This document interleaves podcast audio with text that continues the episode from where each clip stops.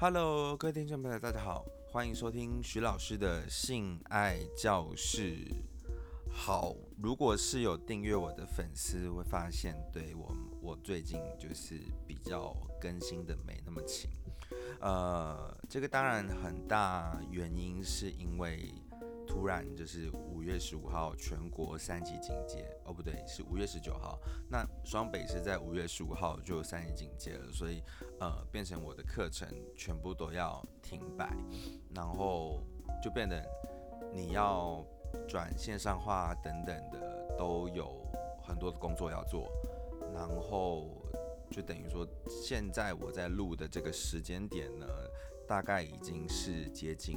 呃，六月多了，那就我这一整个月都在想，怎么样去补现在疫情造成的这个经济空窗。所以呢，如果是 在我的节目上觉得有一些听到的东西还不错的朋友们呢，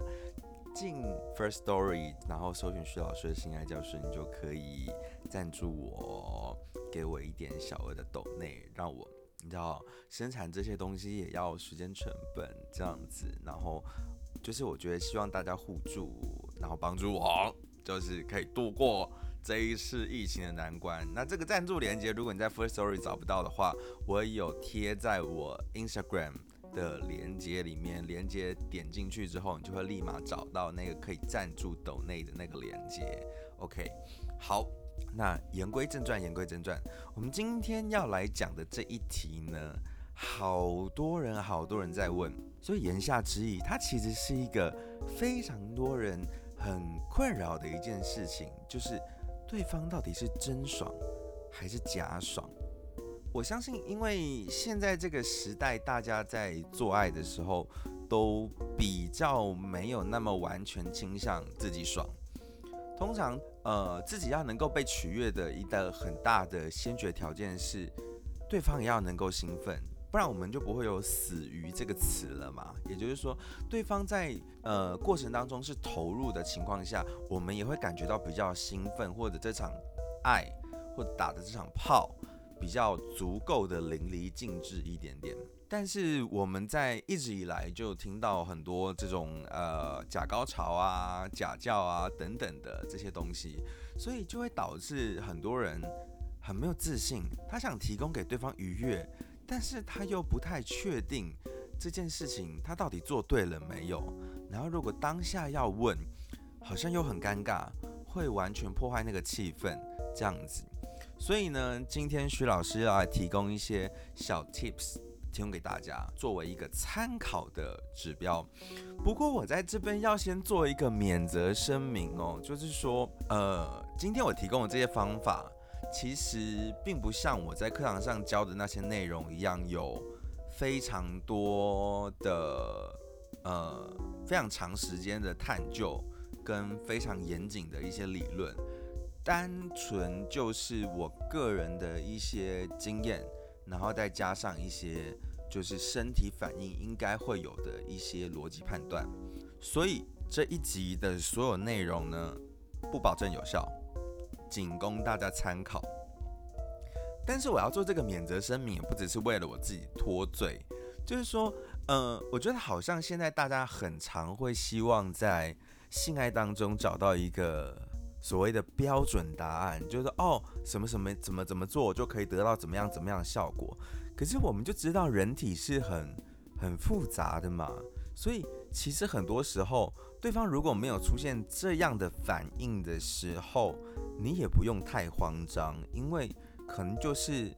他的快感的表现就不是长成这样。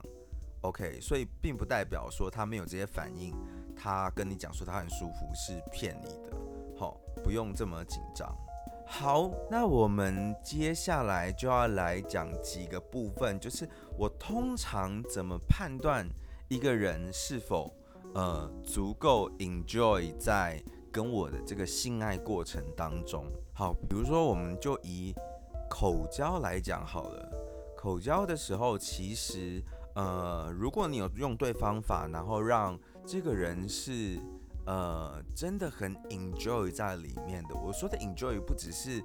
呃阴茎上面的刺激哦，就是说不是只有私密处上的刺激，所以就是包括呃女生也是一样。这个 enjoy 是整个身体加上心理的那个状态融合在一起。所以，我们前面几集已经不断在强调心理战的重要性。呃，没有听过的同学呢，可以再回去听一下，这样子。所以，他如果真的觉得哦，他整个被你撩到爆炸，然后感受又非常好，这个身心灵融为一体的时候，通常会有机会获得一个东西，叫做互动率，就是这个人跟你的互动会比较提高一点点。因为大家可以试想一下，如果呃是你。然后再被对方所谓的服务的时候，你如果其实真的觉得一点感觉都没有，然后拿出棒针打毛线那个念头都出来的时候，除非你真的是很专业的演员，不然真的很难去硬要跟他做什么摸他的头啊之类的，你就可能会躺在那边，然后期待这个过程赶快过去，赶快把这份差交完。可是相对来讲，如果是真的有觉得很舒服，而且在这个过程当中，不只是身体的舒服，包括心理上的舒服都有达到的时候，这个时候很有可能就是说，比如说在帮男生口交的时候，男生会开始摸摸你的头，或者开始抚摸你身体的任何地方，或者开始玩一下你身体的乳房、奶头等等的，那。如果是女生被口交的时候，这个时候可能就会有比较多的哦，开始要抓男生的头发，然后让男生再往自己的私密处进攻多一点、多一点的那个感觉。好，一般人演假高潮，除非是专业的色情片演员，不然不会演到这么细节。OK，所以大家都知道，如果你想要当一个专业的假高潮户的话，你可以做的东西就是这样子。OK，互动。互动去表现出就是你有在爽这件事情，那这当然也不完全是假高潮了。我觉得很多时候，呃，在性爱当中是需要给予鼓励的。就是他如果没有获得成就感，他做一做他就会觉得啊，算了，心好累，好像成效也不怎么样。那我们就进到下一个阶段好了。对，所以你偶尔给他一点互动，摸摸他的头。抓抓他的手，然后跟他的乳房、奶头多互动一下，可能就会导致他做的更认真。当然，认真其实是双面刃，有做的不好的就做的更不好。可是有可能会让他更认真的情况下，诶，也许就达到了一个相对好的成效。好，所以互动率这个是一个指标，他有没有跟你多互动？是可以稍微判断出他的爽度是怎么样的。然后，因为我自己本身是合唱团出身，然后也有受过一点很浅薄的声乐训练，所以其实我是非常看重叫声这件事情。为什么叫声可以判断出呃一个人的假高潮与否呢？就是这个叫声到底是不是从丹田发出来？好，丹田当然很抽象，但就是说，呃，那个呼吸状态是不是协调的？它是不是用呼吸的气去发出那个叫声？是不是用睡觉呼吸的那个呃腹式呼吸？我为什么会提到腹式呼吸？因为基本上我们在进行腹式呼吸的时候，通常是我们在。身体最放松的状态，所以我们在睡觉的时候比较容易有这样的状态出来。那如果一个人是真的很享受跟你的性爱互动，基本上他整个身体会是酥麻的，然后呃，除非攻击到很敏感的地方了，不然整个人其实是比较容易放松的。这个时候我们比较容易听到的声音会是啊啊啊啊啊，就是。那个气跟气，每一声跟每一声之间是连贯在一起的。可是如果你听到的叫声是比较在喉咙这边的，就是啊啊啊啊啊啊啊啊啊啊，其实第一个这种在喉咙的叫声，很有可能它在表达的是有一点不舒服，是疼痛的叫声。因为这个叫声，你不觉得很像我们觉得痛的时候啊啊啊？的那个叫声嘛。对，所以从喉咙发出来的叫声，当然不完全可以证明它是假高潮，但是呃，比较相对起来的话，喉咙出来的叫声代表说他身体没有完全放松。没有一个很好的呼吸状态，因为你知道，其实我们在享受性爱的这个过程当中，呼吸，呃，是很重要的。就是我们在性爱当中，呼吸会放的比较大。当我们真的被撩起来，真的享受的时候，所以这个时候我们用到的呻吟的气也会比较多一点点。好，所以一样是反例。如果你想要成为假高潮专业户的话，记得多用气息去带。好，怎么用气息去带呢？我们稍微简单的做一点小教学。好，叹气大家总会吧？因为我突然说一个要用气息去呻吟，大家可能会觉得什么？这什么东西？可是叹气大家都会啊，唉。但是叹气的时候，我们就是有用气息把那个声音带出来嘛，所以啊，唉。然后变成呻吟的声音，啊，唉，啊，啊，啊，然后记得哦，就这个吐出去，声音出去是一个一拍，吸回来这个东西也是让这个整个声音一直保持在连贯状态的。一个部分，所以呼跟吸其实是一样重要，所以我们叫声就会变成，嗯嗯嗯，就那个，其实很多时候兴奋的不是嗯，而是，是这个，是这个倒抽一口气的声音，OK，所以你要成为假高潮专业户的话，记得吸也是一样重要的。然后还可以配合对方的速度、对方的强度、节奏。好，比如说他这个时候是一个比较慢的速度进来，他刚插入的时候，你当然突然来一个啊啊啊，这很奇怪嘛，就配合他的速度进来的时候，啊啊啊啊，对。然后他在不同的速度的时候，啊啊啊，然后甚至你可以再进化，你再进化成什么呢？就是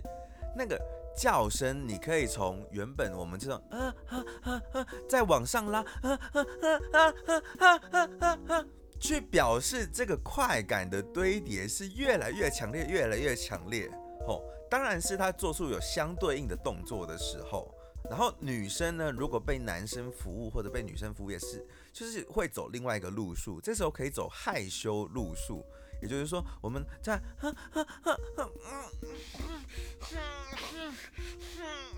用你的手把你的嘴巴掩起来，掩盖起来，然后这个时候就是有一种，哦，我好兴奋哦，但是我怎么可以这么的兴奋？我我这样很淫荡，我这样很羞耻，这样就会激起对方想要突破你那一层防线的那个，有一个很强大的动力，他会更兴奋。对，所以有时候以退为进也是一招，OK。所以假高潮，我们今天不是要来讲怎么判别人假高潮，就变成假高潮教学了。好了，很多事情都是一体两面这样子，所以就是有用气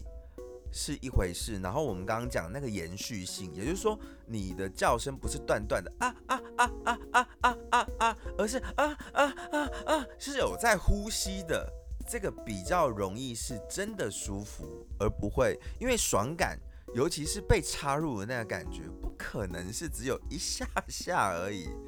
不太可能就啊啊啊啊，这个一定是没有真的爽。阴茎整个放出来、放进来、放出来，然后或者说做呃手部的指交、呃 G 点的挑逗、爱抚，它基本上那个快感大概都会酥麻，然后延长个两三秒。如果只有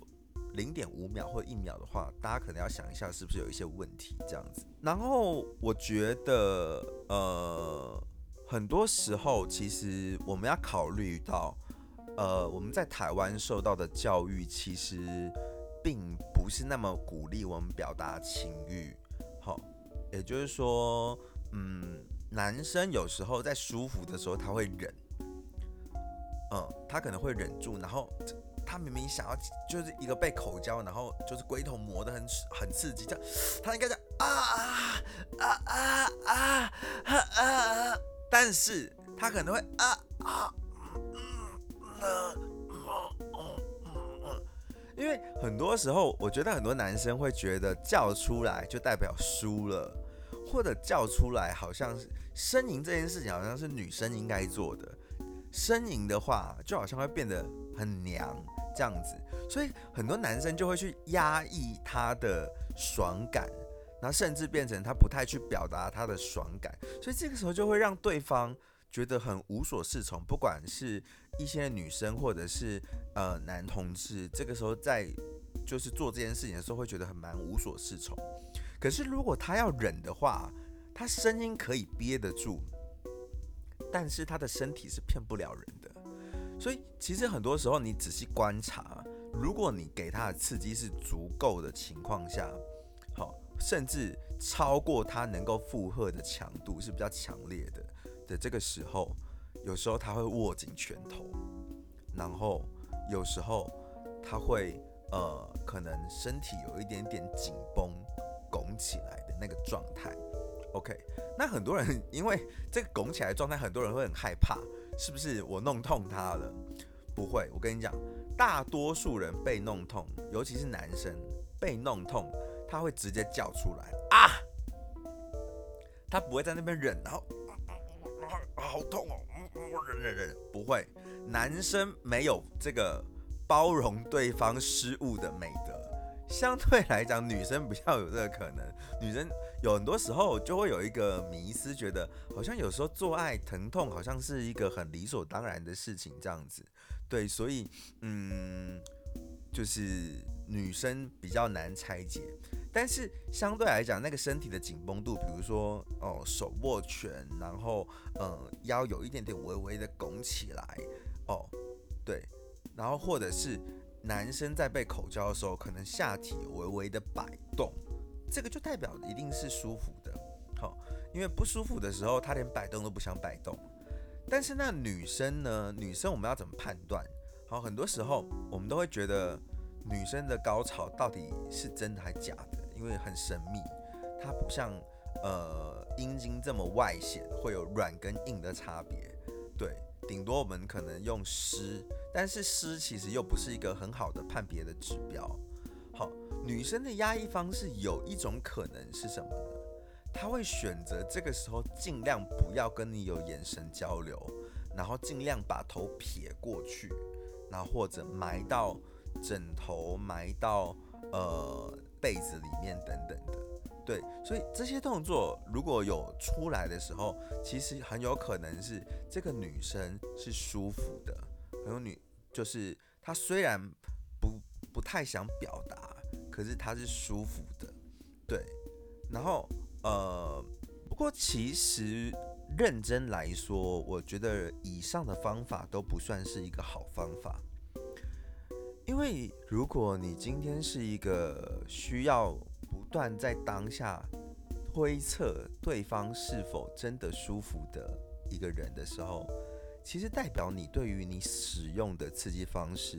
比如说抽插，比如说口交，比如说爱抚，你对于你的这些招式是非常没有把握的。那就算问对方爽不爽，有没有感觉？这个问题依然是没有被解决的，对，所以你与其每次在那边猜半天，或者很煞风景的问说，诶，这样有感觉吗？这样可以吗？其实真的建议大家，不如找一套相对有系统的性教学的资源。那当然就是不一定是我，对，就是可能大家可以试试看找一些。呃，我我比较不推荐是一些就是没有相关专业背景的什么呃，比如说 YouTuber 或者呃 PTT D Car 上面的大家那种经验分享，因为他的经验可能也可能就是三五十个嘛，像我这种千人斩的人就是真的没有那么多，而且就千人斩的基础之上，我很多时候我。当成变成老师的时候，我就开始每次我做爱的时候，我都在想，我教给学生的东西到底有没有跟我做的东西是一样的？我是不是就是呃说了一个其实我自己也做不到的东西，就会反复去研究。那当然，研究这些东西的人在台湾相对少，但也不是完全没有。所以还是蛮建议大家去找一些相对可行的学习资源，因为你与其在那边一直在不确定的状态，然后你想要透过各种迹象得到答案，那你得到答案是什么？就是我们刚刚讲的，啊，其实这些东西都可以装出来啊，而且不难啊，对啊。然后我们刚刚也把怎么装假高潮的那些技巧都泄露出去了。那这个时候你要判别他是不是假高潮就更难喽，因为你就会在想，这个时候他是不是也听到徐老师的节目呢？他是不是也照着徐老师的那个节目的指标，然后这样子做了一些这样子的行为？那我这样子到底应该觉得他真的是有有爽，还是真的是没爽？这样子，对，OK，所以我觉得好好的把技巧练起来是，然后让你每一次初级都是非常有把握，这件事情比你在那边疯狂的猜测推测。然后不确定来的有效的多，那当然，我觉得学习这件事情，呃，永远不是只有在课堂上，不见得要去找书，或者是呃找一些专业的老师来帮你上课。其实有一个可能是，我们可以做一些赛后检讨。好，因为你知道当下问是很煞风景的。做爱当下尽量不要讲话，除非是 dirty talk。对，但是在赛后之后，呃，就是这场炮打完之后，如果双方都是愿意的话，呃，不要问说刚刚有没有舒服，因为这个问题很难让人回答。他说舒服也不是，说不舒服也不是。我觉得比较好的问法可以是：诶，刚刚有没有哪些地方你其实是比较希望我再往哪边调整，或者你觉得？其实怎么样做是你会更喜欢的，